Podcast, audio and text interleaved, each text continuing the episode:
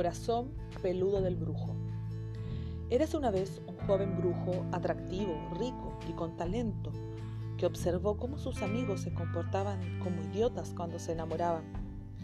Retozaban como críos, se acicalaban y perdían el apetito y la dignidad. Así pues, decidió no caer nunca en esa debilidad y empleó las artes oscuras para evitarlo. La familia del brujo, que ignoraba su secreto, se sonreía al verlo tan frío y distante. Todo cambiaría el día que quede prendado de una doncella, profetizaban. Pero el joven brujo no quedaba prendado de nadie, pese a que más de una doncella sentía intriga por su altivo semblante y utilizaba sus encantos más sutiles para complacerlo.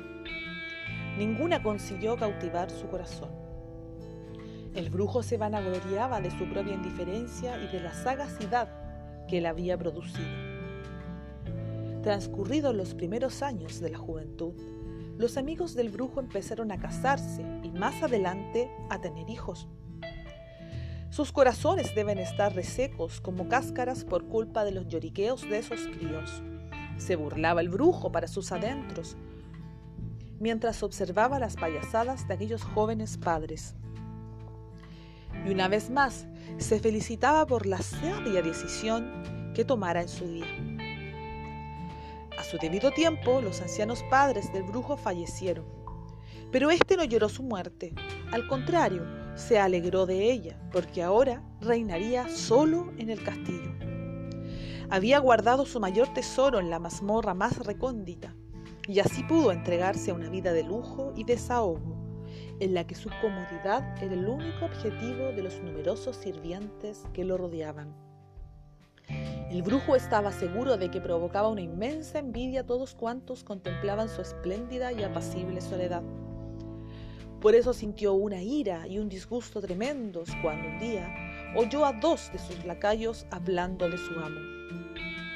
El primer criado expresó la pena que sentía por él, pues pese a toda su riqueza y poder, seguía sin tener a nadie que lo amara. Pero su compañero, riendo con burla, le preguntó por qué creía que un hombre con tanto oro y dueño de tan grandoso castillo no había conseguido una esposa. Esas palabras asestaron un duro golpe al orgullo del brujo. Así pues, decidió esposarse de inmediato con una mujer que fuera superior a todas las demás. Tenía que poseer una belleza deslumbrante para despertar la envidia y el deseo de todo hombre que la contemplara descender de un linaje mágico para que sus hijos heredaran dones extraordinarios y poseer una riqueza como mínimo equiparable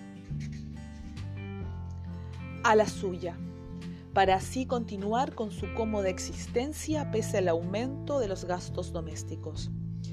El brujo podría haber, tratado 50 años en encontrar una mujer así, pero resultó que el día después de tomar la decisión de buscarla, una doncella que cumplía todos los requisitos llegó a la región para visitar a unos parientes.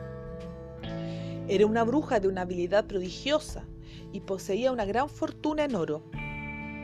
Su belleza era tal que cautivaba el corazón de todos los hombres que la miraban. Es decir, de todos los hombres, excepto uno. El corazón del brujo no sentía absolutamente nada. Aún así, ella era el premio que él buscaba, de modo que empezó a cortejarla. Quienes se percataron de su cambio de actitud se asombraron y le dijeron a la doncella que había logrado aquello en lo que centenares de mujeres habían fracasado. La joven también se sentía fascinada y al mismo tiempo repelida por las atenciones que le dedicaba el brujo. Jamás había conocido a un hombre tan raro y distante y percibía la frialdad que yacía bajo la ternura de sus lisonjas. Sin embargo, sus parientes opinaban que esa unión era muy conveniente y deseosos de fomentarla, aceptaron la invitación del brujo al gran banquete que organizó en honor de la doncella. La mesa, repleta de plata y oro, fue servida con los mejores vinos y los manjares más deliciosos. Unos trovadores tocaban laúdes con cordaje de seda y cantaban canciones sobre un amor que su amo nunca había sentido. La doncella estaba sentada en un trono junto al brujo, quien, en voz baja, le dedicaba tiernas palabras que había escamoteado a los poetas sin tener la menor idea de su verdadero significado. La doncella escuchaba desconcertada y al final replicó, Hablas muy bien, brujo, y me encantarían tus halagos si pensara que tienes corazón. El anfitrión sonrió y le aseguró que no debía preocuparse por eso. Le pidió que lo acompañara.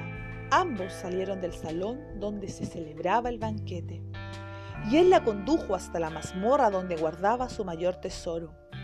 Allí, en un cofre encantado de cristal, reposaba el corazón del brujo como llevaba mucho tiempo desconectado de los ojos, los oídos y los dedos, nunca lo había estremecido la belleza, una voz cantarina o el tacto de una piel tersa. Al verlo, la doncella se horrorizó, pues el corazón estaba marchito y cubierto de largo pelo negro ¿Pero qué has hecho? se lamentó. Devuélvelo a su sitio, te lo suplico. El brujo comprendió que debía complacer a la joven. Así que sacó su varita mágica, abrió el, el cofre de cristal, se hizo un tajo en el pecho y devolvió el peludo corazón a la vacía cavidad original. Ya estás curado y ahora conocerás el amor, exclamó la doncella, radiante, y lo abrazó. La caricia de sus suaves y blancos brazos, el susurro de su aliento y la fragancia de su espesa cabellera rubia traspasaron como lanzas el corazón recién despertado del brujo. Pero en la oscuridad del largo exilio a que lo habían condenado, se había vuelto extraño, ciego y salvaje. Y le surgieron unos apetitos poderosos y perversos los invitados al banquete se habían percatado de la ausencia de su anfitrión y la doncella. Al principio no se preocuparon, pero al pasar las horas empezaron a inquietarse y al final decidieron ir en su busca.